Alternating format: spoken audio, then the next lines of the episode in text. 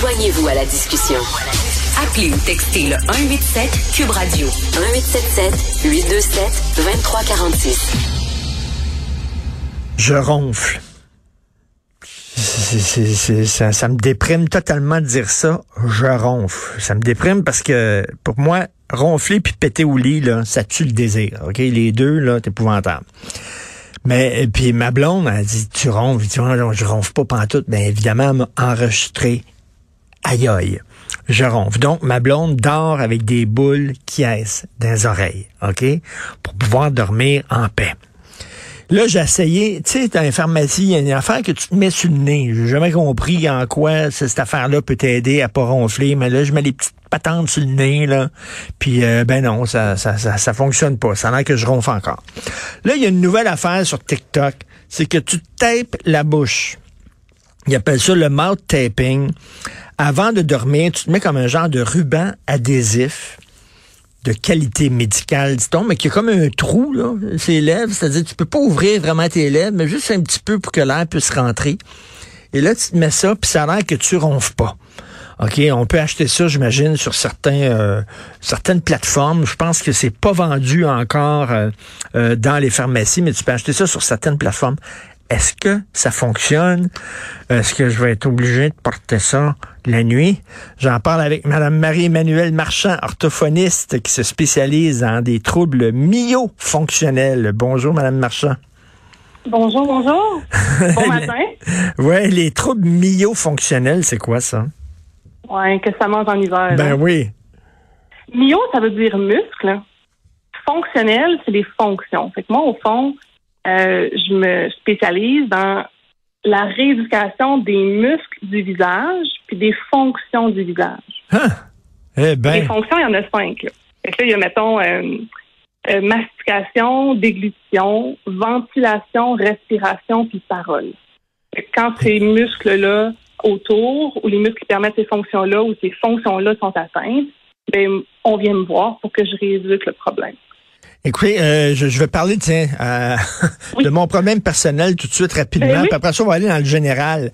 Mais, mais est-ce que ça se peut que en vieillissant, euh, on a les muscles qui slackent un peu, puis c'est ça, j'ai le muscle peut-être de la gorge qui slack et c'est ça qui fait que je ronfle. Faites-vous en pas, mon sphincter va très bien.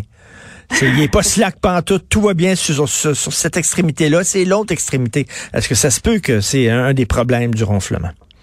Ben, oui et non. Là, vous dites, est-ce que ça se peut qu'en vieillissant, mes muscles se slackent? En fait, le ronflement, ça fait jamais partie du développement normal. Pas plus quand on a 60 que quand on a 30. OK. La raison pour laquelle on voit plus de gens de 60 qui ronflent que de gens de 30, c'est parce que les hypotonicités, donc le slack, qui est déjà en place à 30 ans, ben, il est plus sévère à 60. Je, m'explique, OK?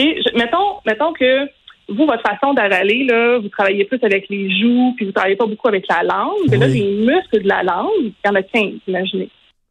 Les muscles de la langue vont devenir un peu slack parce qu'on s'en sert pas bien. Et là, ils sont un peu slack à 30 ans, un peu plus slack à 40. Et là, imaginez à 60. Ben Quand on fait mal les fonctions de la bouche ou du visage, ça fait en sorte que des muscles qui deviennent slack avec le temps. Puis plus, ça, plus c'est slack avec le temps, plus ça devient sévère. C'est pour ça que ça finit par entraîner des problèmes comme le ronflement. Est-ce que c'est normal de respirer par la bouche ou on devrait respirer par le nez? Ce n'est pas euh, souhaitable de respirer par la bouche de manière chronique, genre tout le temps. Euh, là où il est normal de respirer par la bouche, c'est euh, en urgence. Par exemple, si on pense à un, plongeur en apnée, tu sais, les plongeurs qui n'ont pas de bonbonne sur le dos, là, puis qui vont profond, mais quand ils remontent, ces gens-là, c'est tous des respirateurs buccaux au moment de remonter. au moment de remonter, ils vont mmh. inspirer par la bouche parce que le cerveau, quand il est en mode d'urgence, j'ai besoin de beaucoup d'air d'un coup, il va nous faire respirer par la bouche. Mais le corps humain est fait pour respirer par le nez, par le nez. pas mal le restant du temps. Ouais. Et, je disais l'autre jour à Benoît, en riant, Benoît Dutrisac, je disais, euh, tu deviens vieux le jour où tu te promènes avec la bouche ouverte. Les, Non, mais les, les, les, on voit les messieurs, des fois, puis les madames d'un certain âge, ils, ils, se promènent puis ont la bouche ouverte. C'est comme si la, la, la, les muscles de la bouche deviennent slack encore. Là. Mais c'est pas faux dans le sens où, effectivement, on appelle ça une béance interlabiale, donc quand les lèvres s'ouvrent. Donc, c'est pas faux qu'il y a des muscles qui sont slack quand on a la bouche ouverte. okay. Mais ces gens-là l'avaient peut-être déjà à 20 ans la bouche ouverte. OK, ça n'a rien à voir avec l'âge, là. Mais c'est que, comme je disais tantôt, oui, s'il y a une hypotonicité, c'est-à-dire que si on, on, utilise mal les muscles de notre visage, par exemple, puis que de, certains deviennent plus mous, flasques ou le vrai terme hypotonique, euh, ben, ces hypotonicités-là, hypotonicités-là, pardon, vont devenir de plus en plus sévères ben, avec l'âge. Ça. C'est comme, comme, comme, comme, comme, la, comme la connerie, finalement. Si t'es un jeune con, tu, tu risques d'être un vieux con. Euh... bon, ben, ben, là, je me lancerai pas là-dessus, mais euh, c'est vrai que on voit ça chez les jeunes, mais c'est de plus en plus sévère si on n'adresse pas le problème. Et là, bon, ben le, le, fameux, là, la, la patente là, que j'ai essayé, tu mets ça sur le nez, là, le, petit ruban adhésif sur le nez, là, ça a jamais marché, je continue à ronfler, ça paraît-il. Euh, donc, pourquoi c'est censé couper le ronflement, ça? Ouais. Ça, j'allais dire, je peux, je peux vous l'expliquer, c'est que oui. euh, en fait, le ronflement, là, ça va être un symptôme de certains muscles sont flasques, hein, comme on n'arrête pas de dire.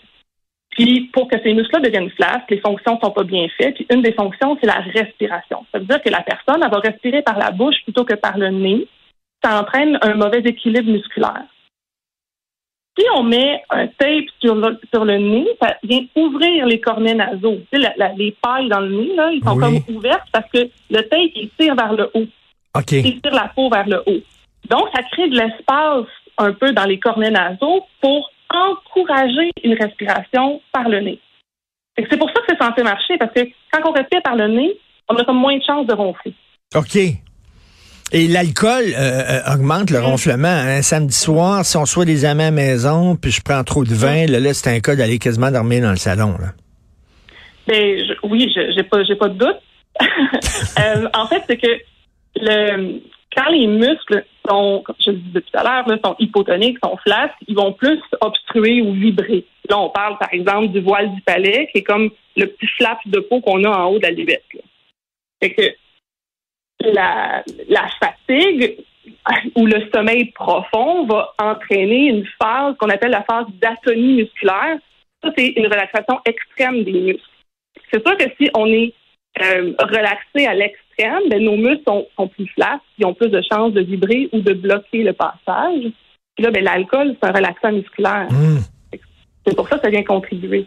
Et, et là, là on- le, fa- le fameux mouth taping, c'est-à-dire que vous le dites, là, ça c'est comme un ruban adhésif qu'on se met sur la bouche, puis ça nous empêche de, respirer par la bouche ou d'ouvrir la bouche Mhm. finalement. Euh, Est-ce que c'est bon? Est-ce qu'on devrait vendre ça dans les pharmacies? Ça? C'est sûr que moi, mon avis, c'est non. Là, Euh, là où la tendance, parce qu'il y a toujours une graine de vérité. Hein. J'ai l'impression dans ces tendances-là, il y a un petit fond de vrai puis beaucoup de n'importe quoi autour. tu sais. Fait que le petit fond de vrai là-dedans, c'est que c'est vrai que de respirer par le nez, comme je disais tout à l'heure, va favoriser qu'on ronfle moins ou que on, on ait une meilleure posture buccale au repos, fait que ça, ça ouvre les voies aériennes. C'est préférable. Euh, puis c'est vrai que le sommeil va être plus récupérateur lorsqu'on respire par le nez. Par contre, une personne qui respire par la bouche, la nez a une raison de respirer par la bouche. Est-ce que l'os de son nez est croche? On appelle ça une déviation septale. Mm. Est-ce que les trous de ses cornets nasaux sont rendus trop étroits? Parce que quand on respire juste par la bouche, comme le corps a horreur du vide, les trous dans le nez, ils viennent se remplir. Donc, la- les parois du nez deviennent de plus en plus épaisses, puis ça, ça réduit les pailles. Ah donc, oui. c'est de plus en plus difficile. Ben oui, on appelle ça l'hyperplasie. OK, plus je respire par la bouche, plus mes narines avec le temps vont se remplir. En plein, ça. Huh.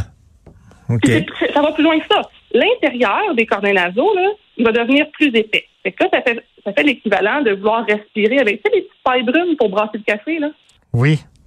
Fait que là, vous, vous ramassez avec, au lieu d'avoir les pailles du McDo, pour respirer, vous avez des petites pailles brunes. Fait que là, vous tirez fort. Fait que là, ça amène vos narines vers l'intérieur. Fait qu'au lieu de se dilater vos narines pour laisser passer l'air, elles viennent boucher l'entrée. Fait que là, vous respirez par le nez, ça devient difficile. Là. Donc, vous dites que, oui, mais, mais le mode taping, comme l'idée de base est pas bête. C'est ça. L'idée de base, c'est de dire. Sauf que ce que vous dites, c'est que ça règle pas le problème à sa source. C'est ça. Ça, ça fait rien mettre, mettre un plaster sur le problème. Mais oui, puis en plus, c'est pas un plaster qui va fonctionner, à mon avis, la majorité du temps. Parce que ça adresse pas, par exemple, si vous, vous avez une hyperplasie, si vos, si vos pailles sont toutes petites, mettre un, un tape la bouche, vous allez toffer 10 minutes. Là. vous serez pas bien. Là. Ça va être paniquant. Et ça, ça marchera pas. Si la personne a l'os du nécrose, ça marchera pas. Si la personne est allergique aux acariens, si c'est pour ça, elle a une rhinite allergique, donc l'intérieur de son nez est inflammé, c'est pour ça qu'elle respire par la bouche, ça fera rien. Le mantéping, elle ne pourra pas le garder toute la nuit. Là. Et ça, ça adresse pas le pourquoi on est Mais ça, mais ça pourrait marcher pour certaines personnes. Ça pourrait fonctionner pour certaines personnes. Je pense que pour les cas simples, de ronflement simple, où tout est, tout est beau, on est jeune, c'est tonique, mm. on est comme respirateur bucco pour une raison que j'ignore, mais qui serait pas liée à anatomique, là. Euh, oui, ça pourrait marcher, mais c'est vraiment une faible proportion des gens. Puis je, ben ne pourrais jamais, moi, comme professionnel, recommander de se taper la bouche. Oui, puis ceux qui souffrent, mettons, d'apnée du sommeil, puis qui ont besoin de dormir avec la machine, là, c'est pas, c'est pas le mode taping qui va les aider, là. Ben, moi, je les aide, ces gens-là. Il y a des gens qui viennent me voir parce qu'ils veulent plus de leur machine. Oui, ben c'est, c'est, assez encombrant, là, dormir avec ce gros masque-là euh, dans le visage, c'est pas évident. Mais, mais vous leur donnez quoi? Vous leur faites faire des exercices? Puis qu'ils puissent... Ben, en fait, j'ai développé. Moi, je suis la seule au Canada. Ah oui? Oui, je suis la seule au Canada qui rééduque l'apnée souci du sommeil. Fait que là, moi, j'ai passé comme la dernière décennie, neuf ans pour être précise, là, à, lire tout ce qui se fait dans le monde, puis à faire des essais cliniques. J'en suis venue à bâtir un plan de traitement qui permet à la personne soit de ne plus faire d'apnée hypopnée, c'est le, le, le, fameux syndrome, là, ou d'en faire beaucoup moins. certaines personnes, après mon, mon plan de traitement euh, de concert avec leur pneumologue puis leur médecin, choisissent de laisser de côté la machine. D'autres, ben, la garde au cas où que. D'autres en font encore, mais c'est beaucoup plus léger qu'avant. Mais ça prend du temps. Hein? Ça, prend combien de temps, mettons, pour développer votre méthode et pouvoir finalement se passer de la machine? Quelques mois, quoi? C'est mal, pour vrai. C'est une question de mois. Hmm. Tu sais, je dirais, mettons, quatre mois. Mais tu sais, c'est toujours du cas par cas parce que, euh, comme je disais tantôt, si la personne, elle a euh, une déformation au niveau du visage. Par exemple, le menton reculé, mais là, ça réduit tellement l'espace au fond de la gorge qu'on appelle l'oropharynx. C'est sûr que ça va venir nuire à notre progression. Fait que là, je vais référer vers, par exemple, un chirurgien euh, maxillofacial pour corriger ça. Tu sais, il y a comme des étapes qui peuvent venir rallonger mon plan de traitement. Mais en, en moyenne, je dirais trois ou quatre mois, puis on est allé chercher tout ce qu'on pouvait aller chercher, puis il y a vraiment des gens qui arrêtent de ronfler en train de voir. Hum. Et Mme Marchand, les gens qui disent euh, on va se faire opérer, je pense, j'ai vu ça à un moment donné, des opérations. Moi, je pensais à ça. Donc, faut-tu que je me fasse resserrer les muscles de la bouche ou je sais pas trop quoi? Ça, ça fonctionne-tu, ça, ou c'est un peu drastique comme traitement? Là? Là, déjà, il faudrait voir de quelle opération on parle, parce qu'il y a l'uvulopalatoplastie, qui est de couper, tu sais, en haut de la petite cluette, là, en arrière, dans la gorge, là. Oui.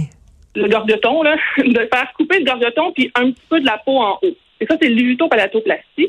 Et ça, c'est une des chirurgies qui est euh, connue puis pratiquée pour réduire l'apnée obstructive du sommeil.